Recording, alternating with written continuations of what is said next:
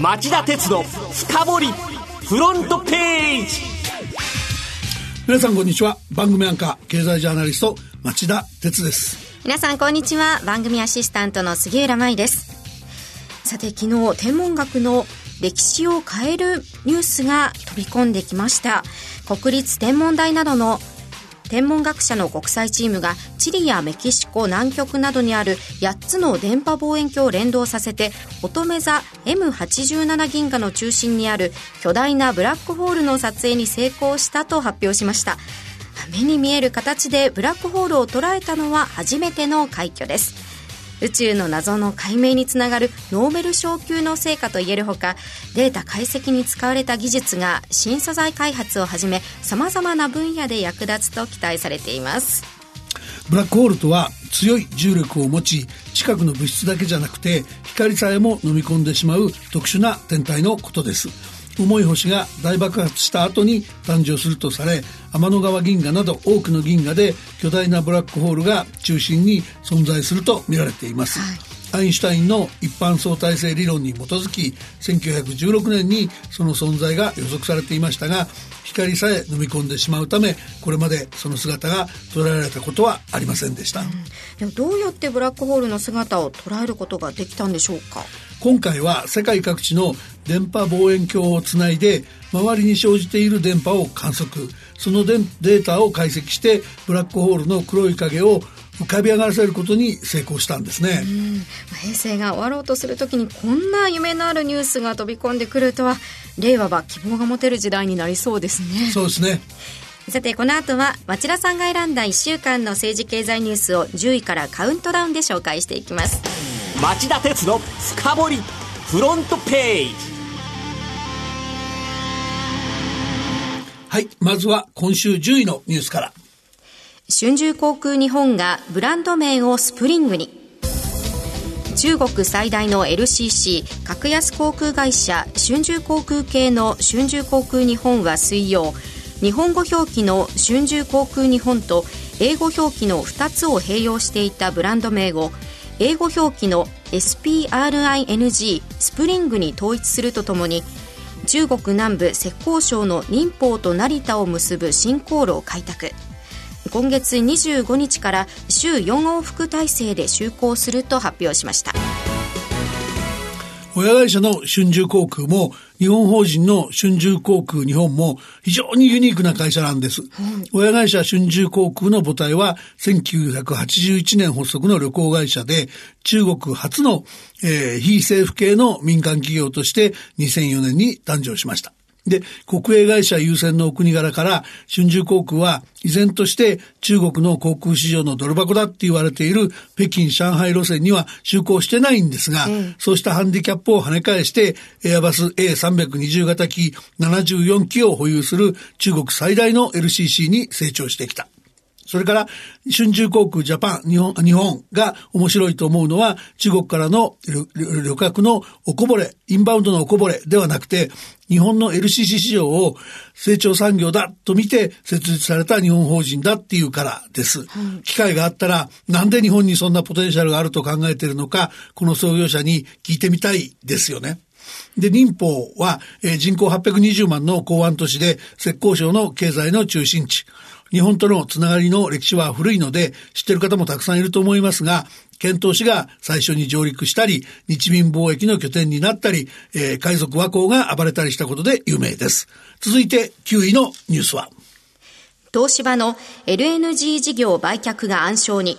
経営再建計画に影響も。東芝は木曜アメリカで展開している LNG 液化天然ガス事業を売却する予定だった中国の民間ガス大手 ENN グループから契約解除を求められたと発表しました。東芝の再建計画全体に影響を及ぼさないか注目を集めることになりそうです。東芝の LNG 事業は2020年からアメリカのテキサス州でシェールガスを液化することになっています。えー、2013年に権益を取得したんですが、加工した LNG の買い手がつくのかなど不透明な問題があって売却ということになっていました。では、えー、8位のニュースは？エアバスへの補助金めぐり、アメリカと EU が新たな制裁合戦か。アメリカのトランプ大統領は火曜、EU= ヨーロッパ連合が航空機大手のエアバスに支給している補助金を不当だとして EU 製品に110億ドル相当の制裁関税を課すとツイッターに投稿しました。これに対し EU 側も対抗措置の検討を表明。自動車や農産品の貿易で対立する両者の間に新たな火種が生まれた格好になっています。えー、報道によると、トランプ政権はアメリカの対 EU 向け赤字が2018年に年間で過去最大を記録したことに不満を強めて圧力をかけていると見られています。7位のニュースはこれです。昨年度、東進の新規設定が10年ぶりの低水準に。昨年度の投資信託の新規設定が366本と前年度に比べ99本減り、リーマンショック以来10年ぶりの低水準にとどまりました。これは日光リサーチセンターが集計したもので次々に新しい投信を出して顧客に乗り換えてもらって販売手数料を稼ぐのではなく一つの投信を長期間じっくり保有してもらい運用の成果を享受してもらう戦略に切り替える金融機関が多かったことが背景にあるとしています。頻繁に乗り換えてもらう回転売買はもってのほかで、うん、顧客の利益を優先するのは当たり前のことなんですが、でも僕ちょっと今回は、その株式相場が乱乱高下するなど、1年間投資販売がしにくい環境だったこともよく見ないと、むしろ原因はそっちだとすればですね、うん、今後の推移見ないと、そんなに営業姿勢良くなったかどうか安心できないんじゃないかと思っています。えー、続いて6位のニュースは。公正取引委員会が旅行サイト3社に立ち入り検査。オンライン旅行大手のエクスペディア、ブッキングドットコム、楽天トラベルの3社が、ホテルや旅館に対し、競合他社のサイトに自社より安い宿泊プランを掲載しないよう要求。これが独占禁止法に違反した疑いがあるとして、公正取引委員会は水曜、これら3社の立ち入り検査に踏み切りました。この問題と別に、公取は水曜、アマゾンが5月からインターネット通販サイトの出品事業者の負担で、えー、全商品にポイントを付与するとしていた方針を撤回したことを理由に、えー、この問題が独禁法違反に当たらないかの調査を打ち切りました。えー、この話で残念なのは、アマゾンのポイント付与が違法か否かの判断を示すべきだったのにしなかった。えー、今後のために、えー、はっきりさせるべきだったんですが、吠えない番犬と呼ばれるダメな公取の体質を改めに、改めて浮き彫りにしたと思います。それでは5位のニュースは。韓国の水産物の輸入規制問題、WTO 最終審で日本が逆転敗訴。韓国による福島県産などの水産物の輸入禁止措置を不当として日本が提訴していた問題で WTO 世界貿易機関は木曜日本の主張を認めて韓国に是正を求めていた一審の判断を翻し韓国の措置を妥当とする最終判決を下しました。3月の時点でもアジアを中心に23カ国地域が日本産食品の輸入に規制を続けており、そうした措置が継続されることになりそうです。改めて福島第一原発事故の罪深さを思い起こさずには置かないニュースでした。続いて第4位のニュースは。政府、日本郵政株を追加売却へ。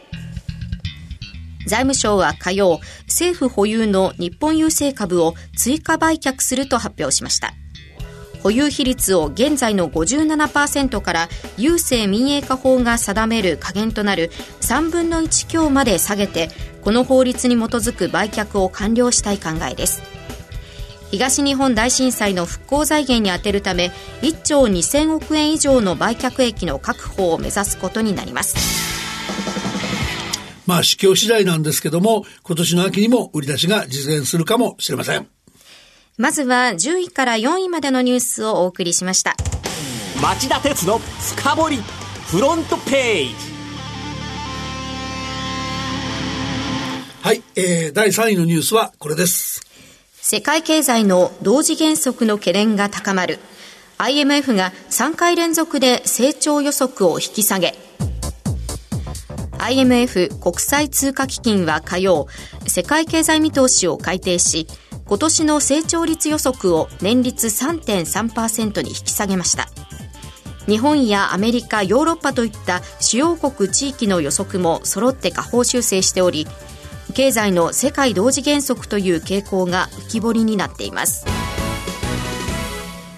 IMF が出したレポートはどういった内容だったんでしょうかはい、あの、IMF は年4回予測を出してるんですけども、下方修正は、えー、これで3回連続。去年の7月から、えー、去年7月をピークに0.2%ずつ引き下げてきました。はい、で、レポートは1年で情勢が一変したとアメリカと中国の貿易戦争の深刻さを指摘しており、今年の世界の貿易量についても下方修正しています。日本についてはどのように分析していますか？消費増税をしても安倍政権の内需喚起策があるので、今年の成長率は1.0%と1月時点の予測に比べて0.1ポイントの減速で済むんですが、来年になるとこの内需喚起策の効果がなくなり、成長率が半減0.5%に鈍化すると分析してます。それから、えー、大和証券のチーフテクニカルアナリストの木之内英二さんは、この IMF 予測について、ヨーロッパとラテンアメリカの経済成長率の下方修正幅が大きい、えー、景気刺激刺激策の重要性をして示唆し示唆しているとコメントしてます。えー、5時35分からの町田鉄の深掘りでは、こうした世界経済の減速を招いた張本人であるアメリカのトランプ大統領に全く反省の色がなくて、えー、来年の大統領選挙での再選を目指して、ますますエスカレートし始めている問題を取り上げたいと思います。では、2位のニュースはこれです。NTT ドコモなど4社が 5G 用の周波数を総務省から取得。NTT ドコモなど携帯電話4社は水曜、総務省から 5G 用の周波数の割り当てを受けました。4社は基地局の設置などで今後5年間に合計でおよそ1兆6000億円の投資をする見通しです。すでに韓国やアメリカでサービスが始まっている次世代の高速通信規格 5G が日本でも早いところでは来年春から利用できることになる見通しです。5G のサービスは今後どのように進められていくんですか？あの、総務省は周波数の割り当てにあたって全国を 10km 四方の4500区画に分け5年以内にその50%以上で、えー、通信を仲介する基地局を置いてサービスを始めるように義務付けたんです。で、これに対して、えー、NTT ドコモは97%、KDDI は93.2%、ソフトバンクは64%、楽天モバイルは56.1%をカバーする計画だそうです。この 5G が運用されますと、どういうことができるようになるんですか？個人利用者がスポーツ中継や映画などの動画、ゴーグル型デバイスを頭部に装着して体験するバーチャルリアリティのコンテンツなどを瞬時にダウンロードして楽しむことができるようになるほか、自動運転や IoT、遠隔操作技術を使いやすい環境を整える面があり、産業構造を大きく変える効果も期待されています。それでは今週1位のニュースはこれです。政府が紙幣と効果を刷新へ。経済効果が1兆2600億円に達するとの見方も。政府は火曜1000円5000円1万円の紙幣を2024年度上半期に500円硬貨を2021年度上半期にそれぞれ刷新すると発表しました。紙幣刷新は2004年以来20年ぶりとなります。新紙幣の表の図柄は1万円札が渋沢栄一5000円札が津田梅子1000円札が北里柴三郎になります。これにより1兆2600億円程度の経済効果が期待されており平成から令和への改元機運を盛り上げる効果もありそうです。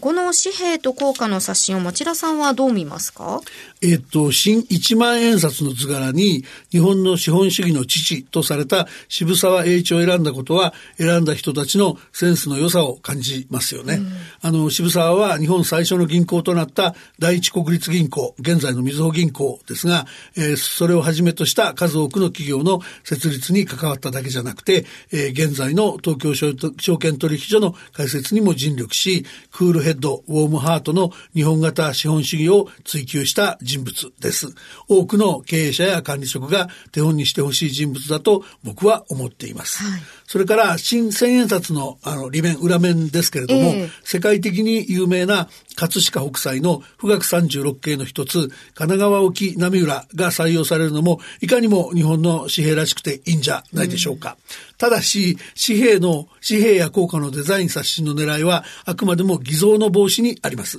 偽札や偽造硬貨が出回れば、通貨の信頼が揺らいで、経済を混乱させかねないからなんです。そうですね。で、紙幣と効果の刷新による経済効果が期待できるとありますけれども、その理由は何ですか？あの、新紙幣に切り替えると、銀行の ATM や両替機、飲料などの自動販売機などを更新する必要があって、普段ならないはずの需要が生まれます。そこに経済効果が発生するわけですね。はい、で、え財務省が水曜日の衆議院財務金融委員会で紹介した民間企業の資産でも、えー、合計で1兆2600億円の経済効果を見込んでいるそうです。で、僕自身が取材したところ、500円硬貨のサイズ拡大に加えて、新紙幣もサイズが変わるとなると、ソフトウェアだけじゃなくて、ハードウェアも変えなきゃいけなくなるんで、うん、メガバンククラスで百数十億円程度の回収費が必要なようです。で、これを銀行全体に換算すると、えー、優に1兆円を超える支出に膨らむ可能性があって、えー、紙幣の印刷機や ATM 自販機メーカーの株価が急騰したのも頷ける動きだと言えると思います。ただし、ここも、あの、長引く日銀のマイナス金利政策に銀行格好は苦しんでいますから、実際にそれほどの資金を捻出できるのか、要は世の中はキャッシュレス化の流れだとはいえ、まだまだ現金のニーズが根強くて、ある程度のことはやらない、やらなきゃいけないのが当然だとしても、今、その各地に、各いろんな場所に展開しているような数の ATM の台数を揃えるのは難しいんじゃないかと。これを機に ATM が大幅に減るきっかけになってもおかしくないと、僕は懸念しています。以上、町田さんが選んだ10のニュースをカウントダウンで紹介してきました。さて、この後5時35分からの町田鉄の深掘りは、3位のニュースでもご紹介しましたように、世界景気の同時交代を招いても反省はなし、ますます過激な再選戦略にのめり込むトランプ大統領と題してお送りします。それでは、この後5時35分からの町田鉄の深掘りで再びお耳にかかりましょう。さようなら